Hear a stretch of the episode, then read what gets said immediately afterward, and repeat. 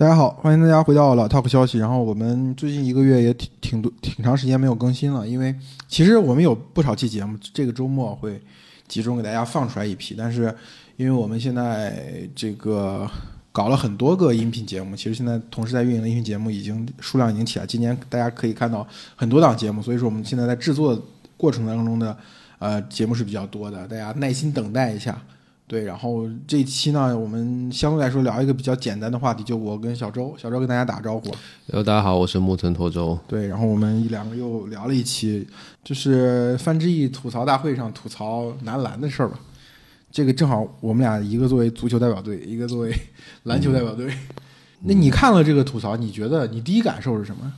就是好笑，就确实挺好笑的。然后你第一感受，其实我没有往体育上想太多，我就是想这个节目吐槽大会本身，它好像这今年做的还不错了。就今年做的不错，我觉得可能有一个原因是它没有像过去几年，第一年当然是很惊艳的啦，就是大家没有见过这个形式。但之后几年你就发现它呃有点没劲。我觉得原因是他们太过于放在这些明星个人生活。个体的一些体验上了，然后到今年为止，他们好像每一期大概会有一个议题先导，而不是明星的个人先导的一个变化。你觉得又又涉足公共空间了？对对对，他就插回来这些公共空间这样的一档节目，他因为实际上你现在已经不能把吐槽大会再拿去作为亚文化综艺这个范畴上去看了，它已经是一个所谓的泛明星综艺，在那个池子里头你去比的话，它的那个质量一下子就跳出来了。就单纯讲这这个范志毅的这个吐槽，嗯，对，然后你觉得怎么样？嗯，其实我一直觉得像周琦和那个郭艾伦，嗯，因为郭艾伦这几年一直都在做这样的事情，上综艺节目，嗯，然后上那个优酷的灌篮节目什么的，然后拍抖音跟林书豪互动，他就是我们一直想要见到的那种，就是所谓的。比较市场化运营，然后有个人魅力的球星出现，嗯，他现在就是在篮球体育最好的一个样本，嗯，然后我觉得他上这个节目也顺理成章的，嗯，求锤得锤，对，然后我觉得我觉得奇怪的是，王小笨，我那天跟王小笨提了一嘴，他就觉得说，因为他是。我们应该都有看那场球的直播，然后都对那个时刻很印象深刻。他是觉得那个确实是非常周琦的那个失误是非常非常低级的失误，低级到就是呃，你都不说那个级别的球员了，就是任何一个真的是我上可能都穿的比他好。然后，但是他在这一次上了这个节目之后，把这个笑话，而且他在节目上笑得很开心。嗯，然后他也完全没有说，他节目下来之后，在微博时候我看他发了微博，也就是那些冠冕堂皇的，就是什么不忘初心，什么再度出发，校队不代表遗忘之类的。周琦就是，我也哎说这个我就想，我就很好奇，就我觉得周琦一直以来给我这种印象，就好像没心没肺的。嗯，对他好像没有那个，我觉得好像没有一个那个自我的人格在他这个躯体里头。嗯，就是到底是这到底是他真的就是这样一个人，还是说？还是说这个就是外界的舆论和中国篮球的现状造成他就已经习惯于这样表达了。那我就感觉我没有这种很强烈的感受，我就感觉我们一直是那么希望有一个市场化的体育环境，对吧？项目不要那个为金牌论，或者是不要为那个国际大赛的成绩论。然后现在我们的体育明星们、体育的运动员、头部运动员上几期综艺节目讲讲笑话，大家都觉得。但是我觉得，就是如果是成绩相对来说比较过得去的时候，大家还是能接受的。就是确实，那成绩不太好的时候，大家可能那个神经是有些敏感。其实我看的时候，虽然我是个足球迷，不怎么看篮球，我我听到范志讲那个波兰之后，就打波兰那场周琦，就是嗯，这个连脸都不要。我我其实我是为篮球行业篮球迷感到稍微有些冒犯，因为。范志毅讲脸都不要这个梗是当年在国足最低潮，就是可以收输泰国，嗯，一比五什么，就是就是那个时候这个梗爆出来了。我觉得再怎么讲，这个篮就是男篮不至于还没有到那个程度吧，就是亚洲谁都可以输的程度。嗯，他毕竟还是个打欧洲球队的时候，还是在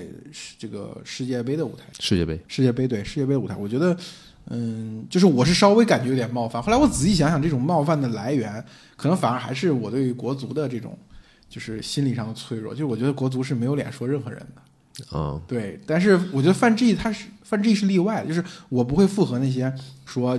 这个国足怎么有有就是王世鹏有脸来对，怎么有脸来说男篮？就是因为范志毅，我觉得就哪怕他坐在他面前的是这个，就是那些中国的所谓传统的优势项目啊，就是如果打了一两场臭球，范志毅在里面也可以讲讲你的玩笑，因为他属于是足球里面少有的中国国足里面少有的这种能够在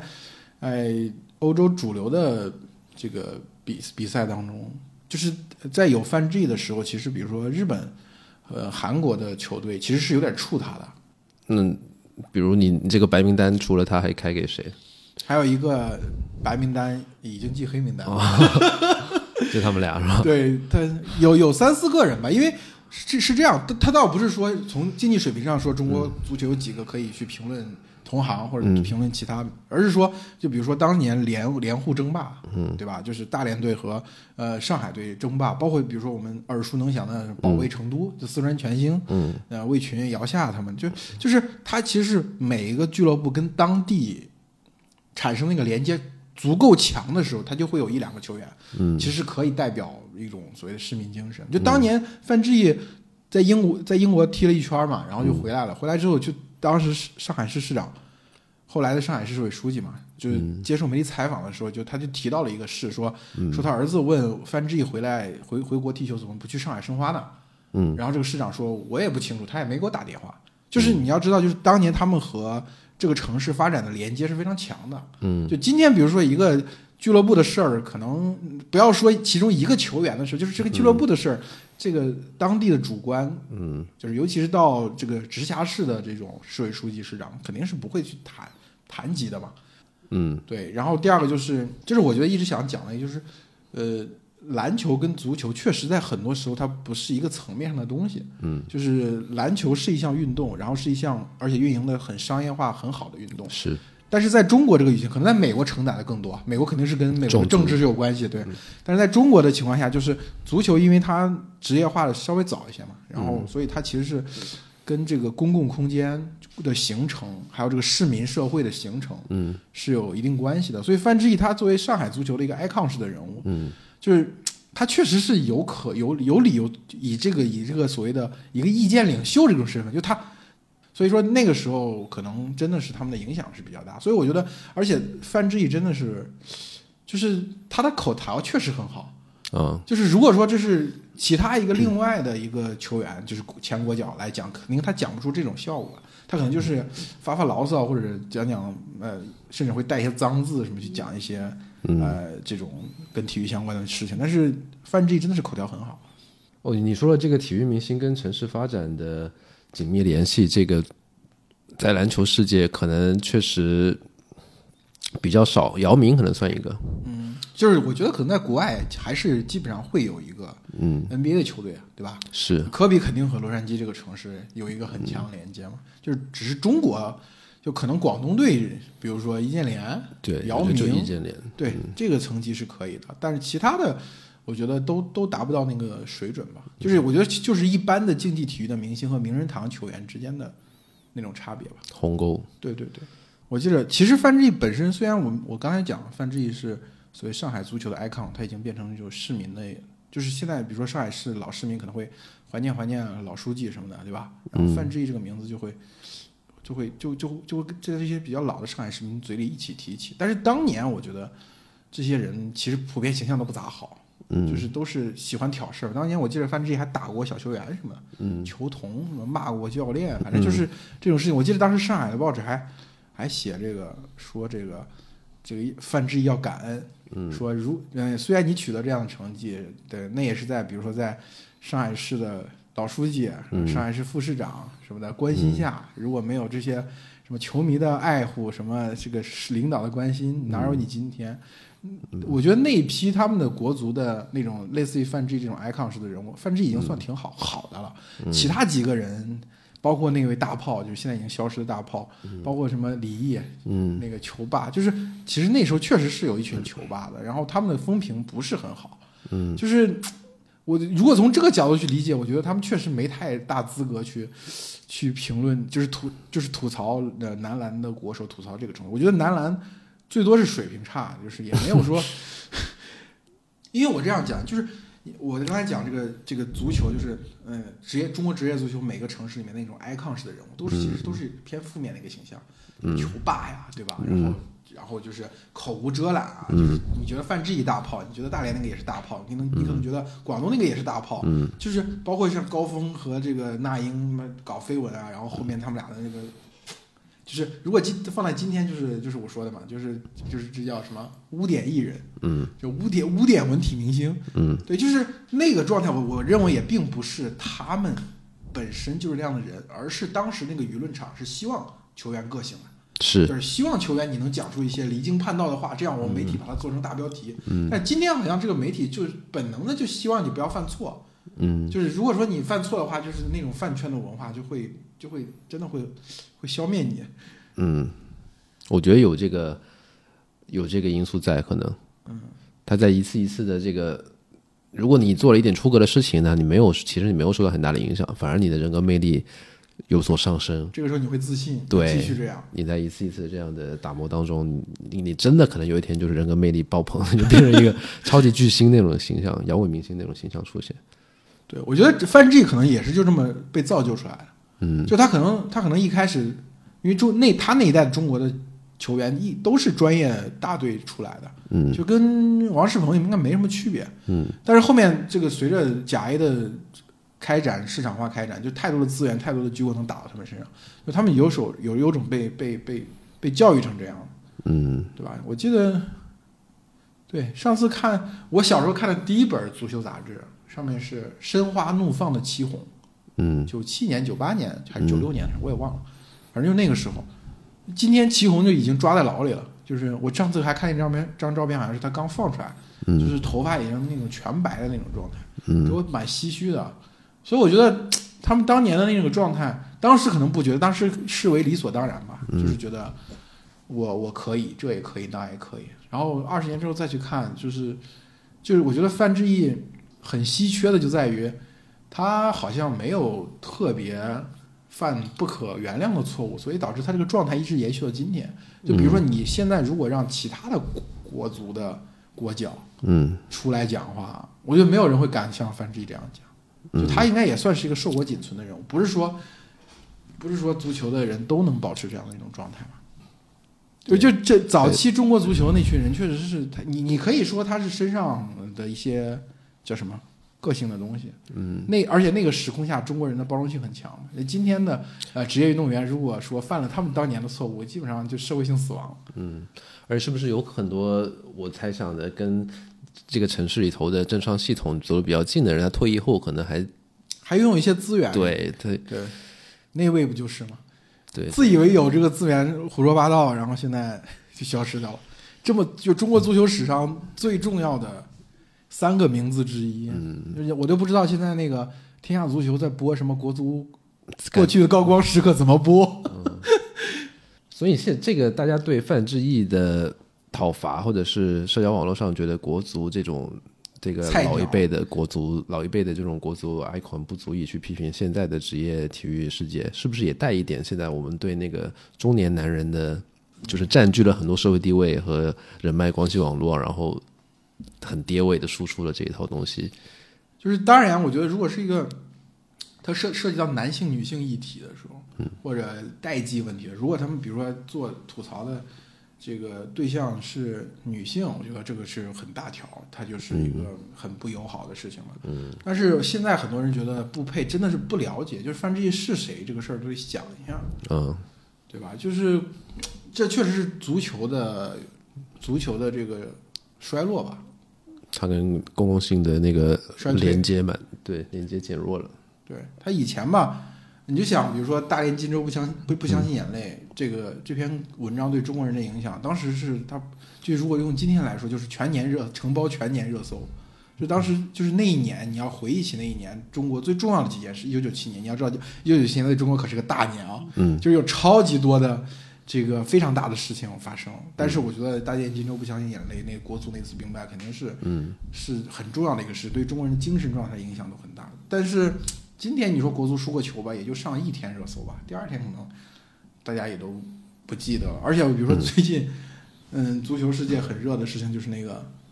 那个改名嘛，是这个其实又有一种把一个城市的记忆、一个城市的公共空间连根拔起的那种感觉。就我老家河南建业，这已经二十多年的球队，它它它都叫河南建业，那你突然让它改改成什么龙龙龙这洛阳龙门或者什么嵩山什么的，就是太奇怪了。就是我觉得。当时考虑的时候，确实应该给这种，比如说十十五年、二十年以上的球队，某种意义上豁免权。说到这儿，你就大家可应该就能够明显的、强烈的感觉到，比如说北京国安对北京本地人的那个影响，嗯，确实超乎非常非常强的。但是，比如说你说，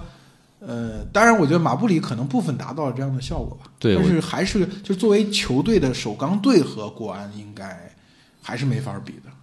嗯。哦，对，我刚才也想说，那我们就是马布马布里这个 icon 和北京这个城市的这种这种深厚的情谊和连接，嗯，我不知道该怎么去解读它。他也不，他是个外国人，甚至不是一个中国人。就是我觉得，就是北京国际化嘛，国国际经，对它它显示出了一定的包容性嘛。对，可能北北京人不包容外地人，但是可以包容一个外国人。对马布里的友好和热情，在开放包容这一块。就是赶上了上海，对，加一分。对，那我觉得黎书豪去年也有这种感觉吧，但是他他来就一年时间太短了。嗯，对，我觉得他可能也无法，就是就是马布里可能正巧他他和当时的北京首钢那种环境嘛，就是北京首钢就是就是很糟糕的状况嘛。然后他来了之后，就是他个人的成长和北京这支队的成长，呃，和北京市民的。那个精神需求正好卡到一起了，但是今天你说，范志毅是上海人对吧？姚明也是上海人，然后我觉得上海确实这个得天独厚，嗯，刘翔也是上海人，本土的青训出来的年轻人，就是要比很多，比如说你上体校，或者是你，比如像王仕鹏，他我们刚才看的，他是在辽宁练的体操队吧，然后去的。广东队，让他在广东打的再好，他后面那个到兰兰打的再好，他永远没有办法跟他职业生涯待的最长的那支球队的和那个城市产生一个情感上的连接。嗯，嗯，只有一定是本土培养。那在这个迁移的，如果现在的潮流是，我不太确定。那好像是我们现在，你比如说郑智对于恒大来说，对于广州城来说，我觉得他已经是一个 icon 了，但是他并不是。广东培养出来的，对吧？他当时在广东待的足够久，包括郜林，他是河南的嘛。嗯，他去了，他去了恒大很多年之后，然后恒大的球迷也会把他跟这个城市连做一个比较强连接吧。但是就是特别难，像范志毅那一代，你比如说当时跟范志毅在北边对打擂台连沪争霸的时候，那一位其实他不是。大连出身的，他是八一队的嘛，嗯，对吧？但是当你当当就是，我觉得是当那个市民对这个要需求足够大的时候，就是情感上要回答一个我为什么是大连人，我为什么为我是大连人骄傲，这个是足球就成为一个理由，对吧？大连那那那个阶段一直是以足球城自居的嘛，嗯，上海人也是这样，就是就北京国安没有拿中超冠军的时候，就是中就是国安年年争第一，这就是大家去去嘲讽国安，但是北京的本本地人。会以这个就是国安不断争冠这个过程很自豪了，就是跟牙死磕嘛。就是虽然我好像没拿冠军，但是我就是能偶尔能阻击你们，能比如说能把你先从从这个冠军争冠的这个这个宝座上掀下。当年辽宁队不就是嘛，跟国安打的时候，呃，最关键的一仗输给了国安，哎，是平了国安还是输了国安，我也忘了。反正就是就是那个时候，就是就大家要培养一种所谓当地城市的意识或者一个市民意识的时候。这个就是其实就是需要这样一个人，但是这个精神已经构建成功了之后，就好像就是哪怕你真的不要说这些，就像我们那时候你说那些球员都不是这个，嗯，他不是本本土情绪，就是他是本土情绪，你今天好像也很难说把这样的一个人当做一个偶像。但是，如果说比如说这个城市遇到了问题，就像你说美国有些城市它衰落了，嗯，这个时候大家都觉得好像。我我我生活的城市很糟糕，我的状况很糟，但是这个时候这里出现了一支球队，嗯，让你重新让这个城市获得了某种信心，嗯，而这个这个时候也可能会建立一个连接。这它其实我觉得是主要看变或者不变的吧，嗯，对他寻求一种。刚才说到姚明，我想起来，姚明其实在休斯顿打球，零二年去，我想想，一一年退役，九年，九年，时间，其实他在休斯顿当地也赢得了很好的名声，嗯，有点像马布里在北京嗯取得的感觉。当然那个时候是是中美关系的蜜月期，对，是吧？他零一年我们加入 WTO，对，零二年过去，他不仅我是中国人觉得很骄傲，他去 NBA 打球，美国人也觉得跟遥远东方真正意义上有一个。可能在 Jackie Chan 之后吧，嗯，有了一个可以沟通的符号，嗯。然后今天在我们录播课的今天，不就是有那个美国有那个亚裔犯罪的事情，亚特兰大强奸案，嗯，枪枪杀了八个人，其中六个是亚裔女性，嗯。然后就你就确实感觉，比如姚姚明，他哪怕到今天，你真的今天中国有一个像姚明一样有经济能力强的人，他被送到有机会去美国。打篮球，NBA，他可能也没有办法再重新获得姚明所他可能会被媒体不断逼着表态，到底中国好还是美国好，对吧？这种特别无聊的，但是现在媒体特别喜欢问的问题，可能抓住姚明的一次表态失误，然后他可能在中国就黑化，或者在美国被黑化了，嗯，对吧？就是他不可能产生那样的一个人物了。所以我觉得我们这个舆论对于文体明星的这种规训也是很厉害的，嗯。就姚明他当年讲的话，今年再讲一遍。如今再讲一遍，估计也不太政治正确。当然，姚明当年可能就有情商高的这样的一个特点，特点，对他可能没有什么，就是就是他倒不就是用这个可以去讲，比如说篮球为什么达不到足球当年的那样一种对社会公共空间的这种这种介入，就是那个时间窗口过去了，嗯，就是这个一个一个城市，它你就把它当做一个人，它有它。未成年的时期和成年的时期，就是他等他他成年之后，然后你再想在所有全体市民那里拥有这样像类似于范志毅对于上海人的那种影响，就是没有没有可能性了嘛？我觉得不只是一个城市，就是你会感觉整个时代现在，因为足球，我不我不不太清楚啊，可是我大概能想象，应该跟上个世纪，比如说冷战的时候，对，当然就北京国安号称工体不败嘛，就那个就那个梗，就是那个神话延续那么多年，就北京人一直就觉得。就是就是好像是一个就像女排呃五连冠一样，就好像是我们中国人可以的一个证明嘛，对吧？当然就是呃你要说更早，比如说说冷战时期，那是那其实如果讲这个话，足球确实更得天独厚，因为它它它它全球化的时间，它是跟着英国的殖民是就进行全球化，所以说它首先第一个赶不赶上像比如说欧洲那些个国家的呃这个城市化的过程，就其实体体育这个事情就是。市民为什么需要体育？它其实跟近代国家的构建是有关。近代国家其实是要普通老百姓也是也参军，也要去打仗。因为古代封建社会是只有贵族可以打仗，是对吧？所以说你你你你你构建一个近代国家，像法国要保家卫国，像德国要对外，嗯，就国家实现国家统一，它就要增强所谓市民的体制。然后第二，就城市的容量急剧的扩大，就是比如说你可以看什么伦敦大恶臭啊那些类似那种那些书，你看到曾经城市的公共卫生是非常。差的，所以这个是需要体育专门的体育场地，需要广场，需要体育运动，去维持这个市民的健康和卫生。嗯，所以这两个东西在足球一开始，它正好就跟它碰到了一起。嗯，然后接着呢，就是就是就比如说英国的足球，它确实一开始就是和阶级问题是有绑定到一起，就是就是劳工阶层的对劳工阶层的俱乐部和贵族之间的俱乐部，它之间它有有一些对抗性的东西，嗯，被足球这个运动演绎过来。接下来就是。到冷战就是民族解放运动风起云涌，然后每一个后发进入进入这个世界民族之林的国家，都希望通过竞技体育，对吧？去体现我们并不差。所以，所以就是美国的篮球，我觉得我我觉得这不是美国篮球的问题，就是这一可能有点我讲的有点泛化，就是就美国的东西都缺少这种东西，就美国的东西就好像是突然蹦出来的，在美国那个土壤里生生产出来的东西，它就好像从来就是如此，就是那样。它不像在欧洲或者在亚洲发生的一些东西，就好像你你它那个东西随着社会随着时代一起成长。就美国的东西好像就是因为可能是美国人，就是美国这个社会一起一一直以来就是以山边国自居，他自己的内部外部环境比较好，嗯，所以他他们的文艺也好，他们的电影也好，或者他们的体育运动也好，就给人一种就是那种他就从来如此的状态。嗯，只有也也许就就是就美国确实是有种族问题的，对，所以篮球跟种族问题那个。绑定在一起，那个深度就出来了。嗯，就美国的历史也短嘛，然后你种族像，其实篮球也就发明了一百年，一百年出头，它大概是二十世纪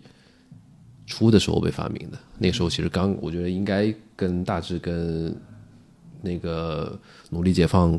可能比那个稍微晚一点还，并且搭乘着这个。呃，这个黑人文化比较蓬勃的一个发展势头和和现在比较消费主义的这个东西，其实篮球跟他们的结合更紧密一些。对，你看现在年轻人，他们核心的就很流行的事情，就是要么就是说唱、嘻哈这种文艺作品，对吧？要不就是买鞋这种，嗯，商纯商业的行为，这个东西都都能跟 NBA 都能跟篮球这个运动结合起来。是，所以我觉得真的就是，嗯，足球这个运动可能。就是虽然可能很多球迷觉得就是老喜欢那个像这个九斤老太一样说当年足球怎么怎么样，对吧？你不知道当年足球怎么怎么样，对吧？你不知道足球全世界的影响力比篮球怎么怎么样。但是实际上，足球这个运动的生命力在中国社会当中的作用，我觉得是最近二十年是在急剧萎缩的。是我同意。那我是我觉得这个就好像摇滚乐和说唱音乐，嗯，有一点像这个感觉。上一代就感觉是是老老老愤青老朋克们。搞的东西，但是他在他那个土壤就是社会氛围在迅速的丧失。对，但是这个悲剧性，我觉得对于不管是篮球或者说唱乐来说，也有一个悲剧色彩在，就是他们无论年轻人再怎么喜欢他的市场占有率再怎么高，然后一旦回归到我们把它扔到一个公共话题上去，比如做一些文化展开的讨论，大家不会就是舆论就是知识分子阶层或者文化人不会觉得这个东西有足够展开的、值得展开的文化的阐述空间。对，我觉得，我觉得真正的菜菜鸟互啄，就是这次的吐槽大会上，范志毅吐槽男篮，确实是一个菜鸟互啄。但是我觉得这个菜鸟，这个菜不是指的是，就是两个两个经济水平，而是说这两项运动在我们社会当中，一个是空间有限，一个是昨日黄花。就足球的过去已经很辉煌，但是很跟中国的公共空间的构建，跟市民社会、市民精神的构建。有很强的连接，但是那是过去的事情了，嗯，它已经不存在。而篮球呢，呃，就是就是市是就你说市场占有率很高，或者说商业化做得很好，年轻人当中很受欢迎，但是不可能去展围绕篮球再展开一次所谓的新潮流啊，对吧？或者说，嗯，有什么拓展公共讨论啊，也不可能的，对吧？所以这这是真正意义上的足球跟篮球的菜鸟互啄。所以我我其实觉得。哪怕直到今天为止，你再去看，呃，足球和篮球，它其实有点相似的功能。他们的公共讨论性其实已经不再像我们刚才说那个，就是城市发展过程当中，对吧？然后球队职业足球或者职业篮球跟当地市民意识所建立这个连接，它更多的时候，它变成了一个少有的可以大家共同参与的话题。就比如说，你可以骂。篮协，你可以骂足协，对吧？你可以指名道姓的骂足协主席，嗯，对吧？你可以，其实就是围绕足球和篮球的这个，呃，这个讨论限制是比较少的。所以我我不太喜欢这群篮球的人说，这个，这个你到底有没有资格去评价篮球？就是所有本来这个事情就应该所有人都有资格，嗯，去评价。这已经是中国国内少有的，就我们可以比较自由的评论的领域了。嗯。如果足球、篮球都不能评论，都要持证上岗的话，我觉得中国人真的是就嘴巴就可以不用了。